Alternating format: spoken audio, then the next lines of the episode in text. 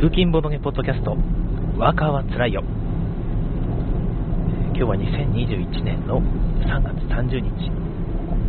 えー火曜日ですね。火曜日朝の7時半の収録になります。えー福井県の方は、えーまあ、曇りですかね。超明るい感じの曇りの日なので、えちょうど過ごしやすい一日になりそうです。日中は18度くらいまで気温が上がるのかな。夜は10度ぐらいまでということで、本当に過ごしやすい一日になりそうなんですが、どうもこれ、視界が微妙に黄色い、あの黄砂ですね、えーゴビ砂漠あたりからなんか飛んできたらしいんですが、多分これ、砂が空中を舞ってるんだろうなという感じの黄色い感じの空になってますね。だからまあ本当は真っ白な雲が一面広がってるはずなんですが、うっすらと黄色いという、ね皆さん、黄砂気をつけましょう。まあ、でも最近マスクしてる人が基本的にもうマスクですから、そんなに大変なことはないのかなという気もしますけどね。昨日ちょっと一日晴れてたので、日中とかお昼時に散歩に出たんですよね。桜を身がてら、テクテクと、まあ、つか車の中に忘れ物したので取りに行っただけなんですけども、まあ気持ちよかったですよね。途中で公園があるので、そこの椅子に座って、えボケーっと桜を見たりしていましたけども、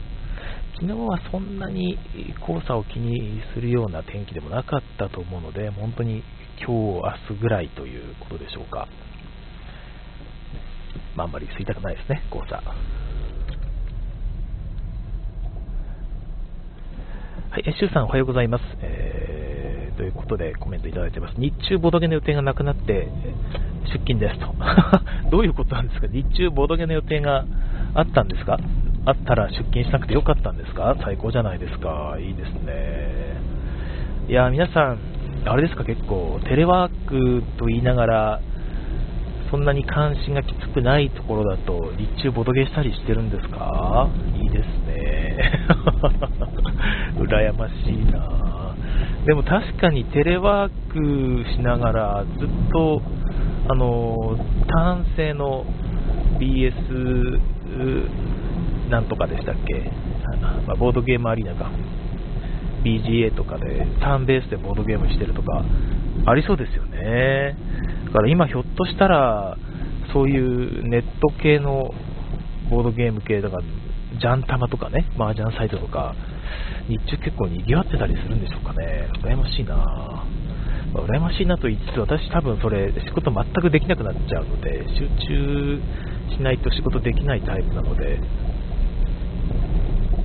多分ジャンタマとか、まあ、本当にターンベースのゲームであろうが、そっちの方が気になっちゃって仕事にならない気がしますよね。さすがに成果上げないと怒られちゃうし、まあ、自分も気持ちよくないので、えー多分仕事の方に集中する気はいたしますけども、まあ日中、どうしても1人メンツが足りないんだって言われたら、パソコン持って参上するかな、そんなことできないな、さすがに。横でボードゲームしながら仕事されてたら、えー同卓する人も気になるでしょうしね、いや、ちょっと気が散るからやめてくんないって言われそうですよね。まあまあまあ、はい、テレワークだろうが、ボードゲームができるわけではないということでしょうかね。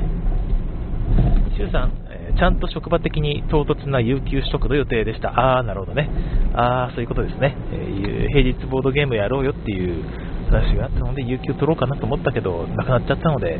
まあ、結局出勤ということですね。いや、お疲れ様でございます。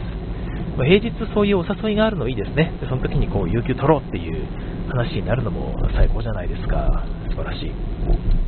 私はまあ1日休むとうん万円が収入が消える仕事ですから、ちょっと有給というものが存在しない独立の会社の人間なので、ちょっとね、有給ある方、羨ましいですね。有給があるサラリーマンは本当、もう取った方がいいです。有給取るのが微妙に取りづらい雰囲気みたいな会社、それおかしいですからね。それがおかしいってことをちゃんと理解して、戦ってくださいね。えー、3も取るのが当たり前みたいな顔して取るんですよ。あの、逃げ恥のえー、スペシャルで前にやってましたよね。あもう撮るのが当たり前みたいな顔で撮れば、あれなんか、有給取るのもって当たり前なんだなっていう雰囲気になりますんで、いやすいません、すいませんって、この日がちょっとどうしても外せない用事があってすいませんみたいな取り方しちゃうと、謝ってる、謝って済むもんじゃないよみたいな、そういう変な空気になるので、いや、有給だから謝るも何も普通に取ればいいんですっていう、そういうことなのでね、ボードゲームをしたいから有給を取る。これこそが本当の有給の取り方ということを、まあ、あの言わなくていいですけど、上司に ボードゲームやるんで有給くださいなんて言ったらね、上司が微妙に、どんなにいい上司でも微妙に嫌な顔する気がするので、ちょっとすみません、外せない用事があってという感じでいいんじゃないでしょうか。えー、昨日、そのゲームマの大阪の、ね、話をちょっと軽くして、ゲームマ大阪にボードゲーム友達が突然行ってね、LINE の方であの必要なものあったら買ってきますよみたいな話をしたっていうことをしましたけども、結局その時バーッと急いで探して、あんまり欲しいのがパッと見つからなかったんですよね。まあ、知ってれば事前にもっと調べたんでしょうけども。で、その時にパッと脳裏に浮かんだのが、えーと、ゲームノアの株券さんですね、あの個人的にも親しくさせていただいている方なんですが、株券さんもいろんなゲームを作って、なにわの国千屋と、なにわの国千屋っていうとたくさんいるのかな？わからないですが、と言われている、なにわの国千屋の一人と言われている、今勝手に私がそう呼んだだけですが、えー、株券さんですね。本当に素晴らしいゲームばかり作って、株券さんのゲームはそんで外れってことはほぼないと思うので、まあ、気になっている方はぜひ買っていただきたいんですが、その株券さんが新作を作られてるってことで、以前一緒に麻雀した時にですね、軽くルールをお伺いしたんですよね。で、ルール聞いた瞬間、これは面白いじゃないですかということで期待していたんですけども、現場直前の直前というか、開始直前の写真を見てですね、昆虫月中ですね、あの株券さんのちょっと前の新作の昆虫月中、株券さんの新作じゃないですね、まあ、あのゲームノアの新作で、押田屋さん、押田さんのゲームを株券さんがリメイクしたというか、テーマを載せ替えてゲームノアの新作として出したという昆虫ゲッチのコスプレをしている写真が出てたんですよね、ブースの方で。であそっか、間に合わなかったのか、あのゲーム、昆虫ゲッチュが今回のメインなのかということで、えー、あんまチェックしなかったんですよ。でところがですね、昨日見たら、なんと新作、作る展出てたということで、あ、なんだ、出てたんだ、買ってきてもらえばよかったと、えー、後悔したんですけども、その作る展、なんと今、ブースで、え通販できます。なんで送料無料で2200円ですね。だから、ぶっちゃけ何も別に現場で買わなくても、ここで買えばいいんですが、やっぱり株券さんにとっては、ブース手数料を引かれ、送料も当然ね、自腹でということで、売上的にはだいぶマイナスだと思いますので、え、できれば本当はね、イベントで直接買いたかったわけですけども、まあ、ブースの場合はブーストって形でちょっとお値段上乗せできますので、まあ、本当にね、数百円でいいと思いますから、皆さん、軽くブーストして、えー、心ばかりというでもいいし、もちろん2200円でね、買えるラッキーっていう、ことで気軽に買っていただくんでも、株券さんお喜びすると思いますので、ぜひ、え、買ってください。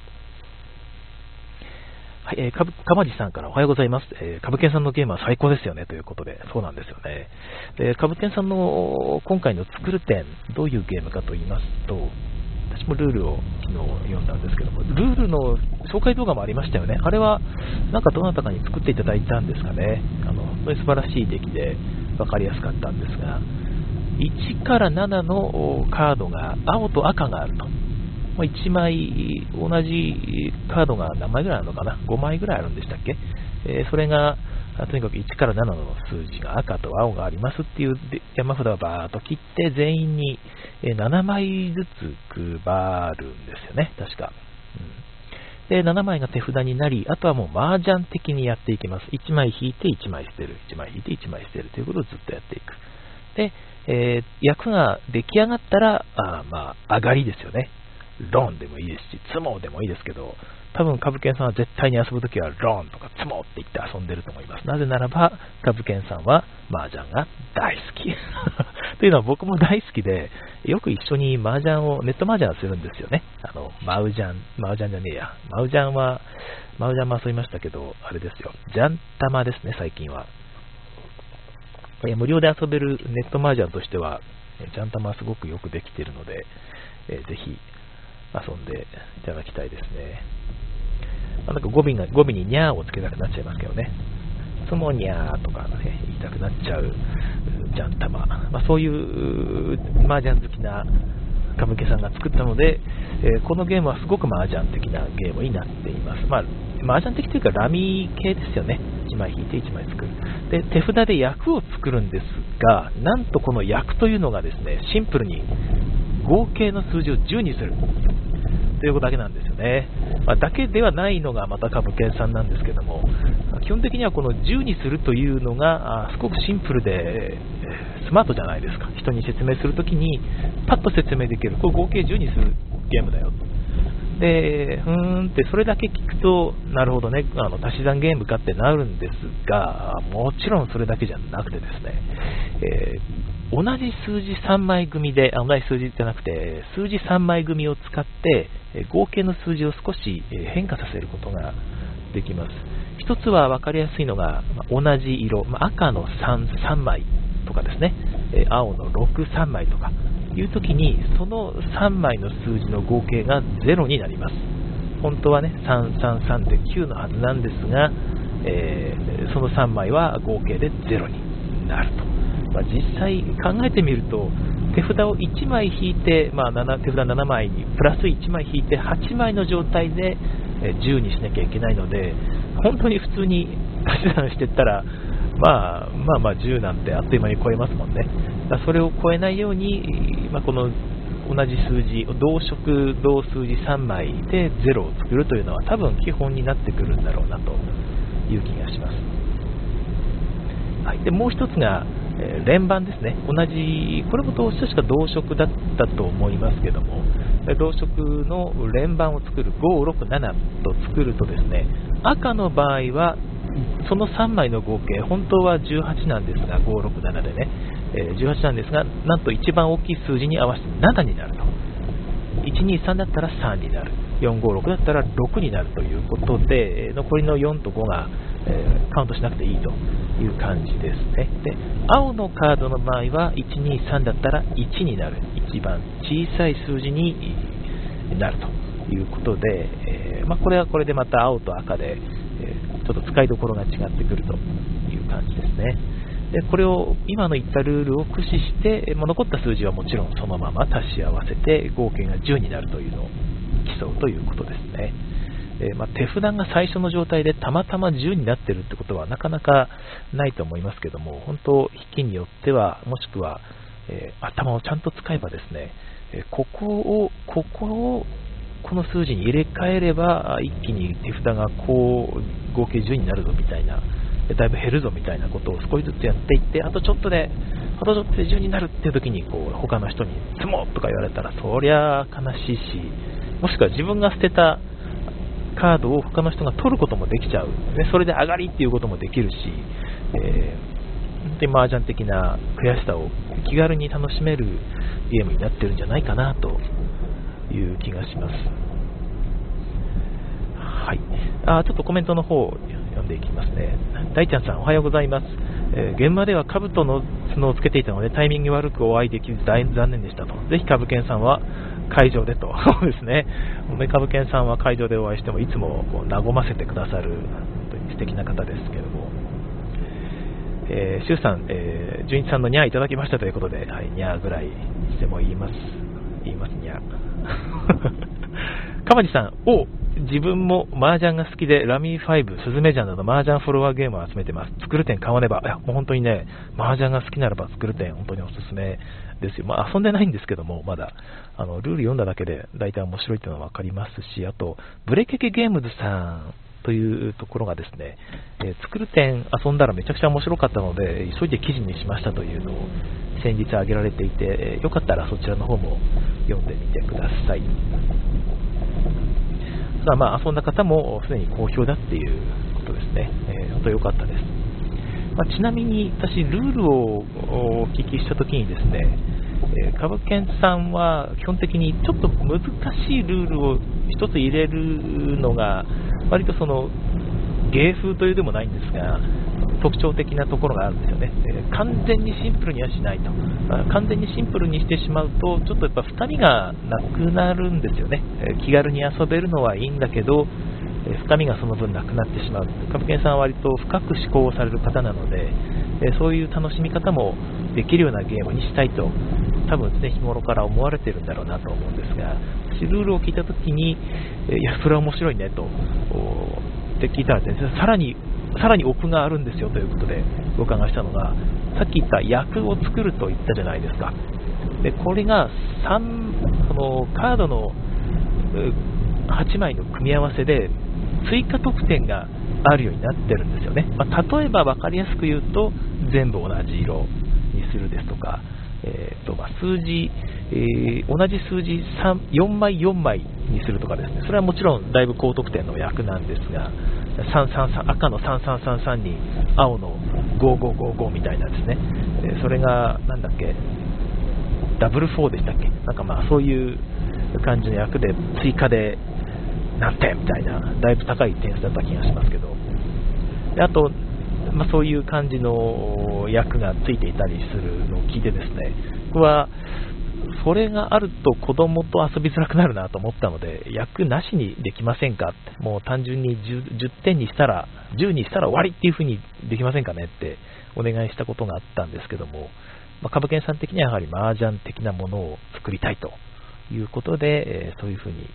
えー、調整されたみたいですね。で、そのブレッケゲームズさんね、先ほどこれ面白いっつってツイートされた方の記事を見るとですね、結局やっぱり役がなくてもというか、最初は役のことまで考えてられなくて、合計10にするので必死だから、えー、それであそう、それだけでも十分楽しめるというふうに書かれていてですね、えー、ひょっとしたら、まあ、その役に関しては一旦忘れて10にするってゲームとして、え、楽しんで、え慣れてきたらという風な導入の仕方でもいいかもしれませんね。私も子供とは一旦10にするルールということで遊んでみたいなとは思っています。はいでただやっぱりその役をカードの手札全体での役っていうですね10にするという以外の役をつけた理由もなんとなく想像できてですね単純にその麻雀的にしたいというだけじゃなくてやっぱり1から7の数字を使って合計10にするという以上結構7みたいな大きい数字って使いどころがちょっと難しかったりすると思うんですよね。え、2とか1の方が多分調整はしやすくて、えー、いいんじゃないかなと。7っていうのは結構きついカードで捨てられやすい気がするんですよ。でまあ、それを狙って、えー、ねえー、7を7待ちにするというのもありだとは思うんですが、それも含めてちょっと高度なゲームになってしまうということで、このゲーム、役を作るときに7が含まれているとプラス1点という風な感じの調整になっていることが多いです。だからやっぱりゲームバランスをちゃんとやっぱり、えー、なんか変なことにならないように調整するためにも、この役による点数配分というのをつけることで、よりゲームがちゃんとしたものになるというところなんだろうなと、この辺やっぱり株券さんの優しさであり、やっぱりゲームデザイナーとしての手腕なんだろうなという気がいたします。ちゃんと慣れてきて、銃作るというのに慣れてきたら、やっぱ役ありで、え楽しんでいただければなというようなゲームなんじゃないかなと、ね、遊んだこともないのに勝手に想像でいろいろ言ってますけども、はい。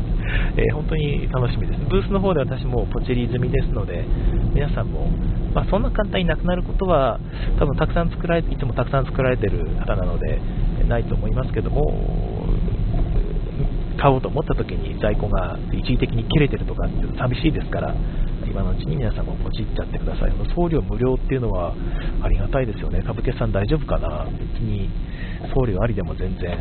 構わないと思うんですけども。はい。魔の交差点に差し掛かりました。一応、ゲーム内容としてやっぱりゼロ系ですよね。ラミー系と言ってしまってもいいんですが、ゼロも同じようにクニチアの作品で、えー、手札をあれはゼロにするというのが目標ですが、ゼロにしなくてもいいんですよね。えゼロになってなくても、ここまでちっちゃい数字になれば勝ちだろうと思ったら、のコンコンとするという、おっと、左から超速で突っ込んでくる車が。はい。うお恐ろしい。またちょっといろいろと今危なかった気がしました。すいません。えー、で、まあ、ゼロが好きな人はあの同じように、えー、多分好きになると思います。ゼロちょっと物足りないんですよね、僕にとっては。麻雀的とはいえ、クニッチャーが多分麻雀を、えー、ものすごくシンプル化したものがゼロだと思うんですが、シンプル化シンプル化しすぎてですね、シンプルになりすぎてしまってですね、ちょっと物足りないなと思うところがあったので、やっぱ手札で役を作る楽しさをよりちゃんと楽しめるというところであれば、作る点の方が上なんじゃないかなという気がいたしました。はいえー、早く手元に届いたら遊んでみたいですね。えー、あ、シュウさんありがとうございます。安全運転を祈っていますということで、えー、無事、ちゃんと行きました。そんな感じの今朝でございました。昨日の夜かな、ポチったの夜夜見かけて、ああ、なんだ、作る点出てたんじゃないかということで、えー、即ポチだったわけですけども。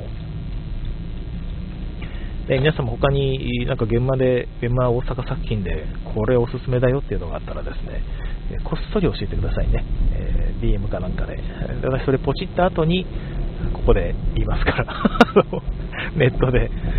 ちゃんとポチれるものを教えてほしいなという気がいたします。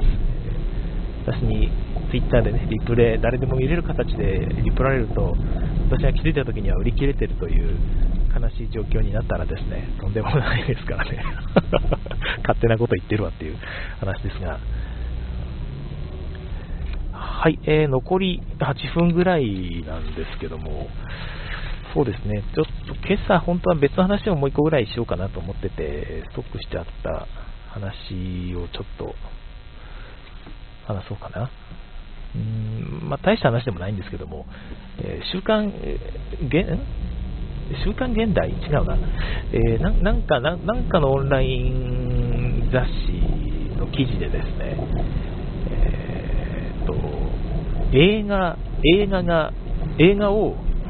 まあ、ネットフリーですよね。ネットフリーで、なんと倍速で見る人がいるという話が載っていました。で、その記事書いた人は、まあなんか、なるべく冷静を装って書こうとしてるっぽいんですが、ちゃんとした週刊誌の記事ですよ。週刊現代、なんか、なんだか忘れてしまったな、まあ、ビジ現代ビジネスとか、まあ、そんな感じの雑誌でしたけども、ちょっとやっぱり憤ってるんですよね。こんなことがこんなことがあっていいのかみたいなですね映画を倍速で見るなんてみたいな論調がやっぱりその憤りが記事のそこかしこから伝わってくるあれですけども、まあ、聞いてて読んでてやっぱり思ったのがボードゲームも一緒だなっていう感じですよね。だからボードゲームを映画を消費するかのように楽しむ人が増えているというですね。あのテーブルゲームインザワールドのおさんの、え話がありましたけども映画の方も 結局消費されることを別に望んではいないわけで、まあ、当たり前ですよね、えー、映画を消費する倍速で見て消費するみたいな見方が今流行っているっていうのは、まあ、映画の危機なのではないかという話ですよ。見てボードゲーム本当に一緒だなみたいなことを思ったんですが、え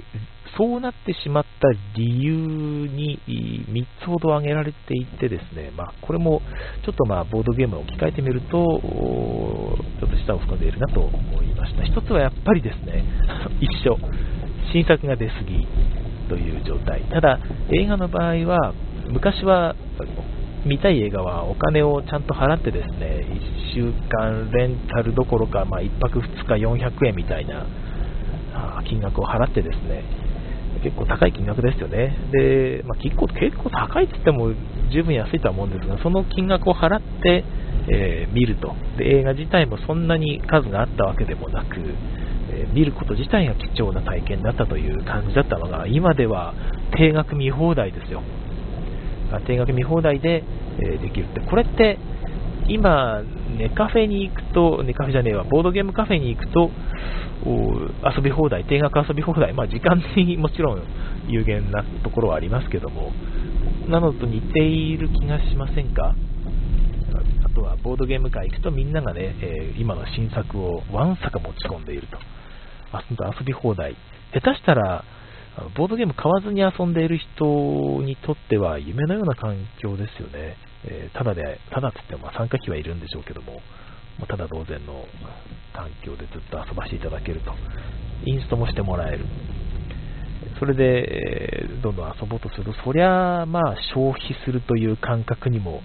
なろうやというところでございますよね。えー、シュウさんからのコメント、数本のソフトをずっとやっていたファミコン、数本のゲームをずっと遊んでいたウォーゲーム、豊富でないのが幸せなのを後で知りましたと。いいですね。なんかちょっと今、新聞の投書欄みたいな感じのコメントでしたけども、しみしみじみきますね。はい。えー、井上治さんから映画を早送りで見る人たち、現代ビジネスですね。ははいはいはい、現代ビジネス。現代ビジネス。なんとなく合っててよかった。それですね。えー、大ちゃんさん、調べてみたら結構出てきますね、批判記事。批判記事？ええっと、さっきの映画を早送りで見る人たちですかね。えー、まあ、この、まあ、この内容で言ってたのがですね、えー、っと、あと、何があったかなあ、そっか。閉じてしまったのか、僕さっき。えー、っとね、あと2つあったんですよね。えー、っと、あー、これか。作品が多すぎる。もう1つが、えー、っとね、何だったかな。これ、もうすぐ時間終わっちゃいますかね。まあ続きはまた明日とかでも全然いいんですけども、えっ、と、コスパを求める人が増えたということですね。なんかこれ結局最初の方と一緒かなという気がするんですけども、まあ、作品の数が多くなっちゃったから、それをたくさん見るためにコスパを求めるようになったっていう気も、まあ、しますけども、えー、あれも一緒ですよね、だから、これも、あのボードゲームも一緒ですよね。コスパ、時間あたりのコスパがいい、悪いみたいな。紙ペンゲームは、ゲームのメカニクスを短時間、シンプルなルールで濃縮して楽しめるからコスパがいいみたいな。私はあの言ったことがありますね。コスパ、ゲームにコスパを求め始めたら趣味としては終わりじゃねえのかというですね、えー、いう気もいたしますので、どうなんだろうと思いますが、私自身もね、えー、思ったことはあるという反省なのか、もうそういう時代なんだよと言うべきなのか、どうなんでしょうね。まあ、そんなことをこの記事読みながら思ったんですけども、どうなんでしょうね、本当に、こういう時代なんだっていう見方も私できるとは思うんですけども、まあ、それがやっぱり寂しいという見方もあって、えー、最後にねエヴァ、エヴァンゲリオンの庵野監督の言葉も引用してるんですよね。そこも含めて、時代が、庵野監督は結局時代が変わったってことを認識して、それに合わせて作品の作り方を変えてるらしいんですけども、果たしてそれがいいことなのか悪いことなのか、みたいな話も次回、明日ぐらいになんとなくできたらいいかなという気がしています。はいえー、あ大ちゃんさん、YouTube でもあらすじだけの動画が人気ですもんね、そうなんですよ、その記事でも書いてあったんですが、えー、ボードゲーム紹介動画も結局、紹介動画見て満足みたいなことになっちゃうんでしょうか？えー、さん、やり込みたくても一緒に遊んでいる人たちがそれを望まないと叶わないんだよな。はい、そうなんですよ、そうなんですよね。うん、難しい。はい、また次回お話しいたしましょう。ということで今日は火曜日ですね。私、明日水曜日は心の中ではお休みです。仕事はちゃんとするんですけども、はい、夜は、明日の夜は帰りラーメン食うぞぐらいの感じで、え半分休み的なイベントを入れていますので、今日は週末、はい、気分は週末、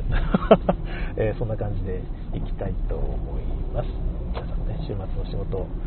楽しんでいきましょう。花花金ならぬ花かということで、えー、いきたいと思います。それでは今日もいろいろねお話コメントをいただきましてありがとうございました。次回更新をお楽しみに。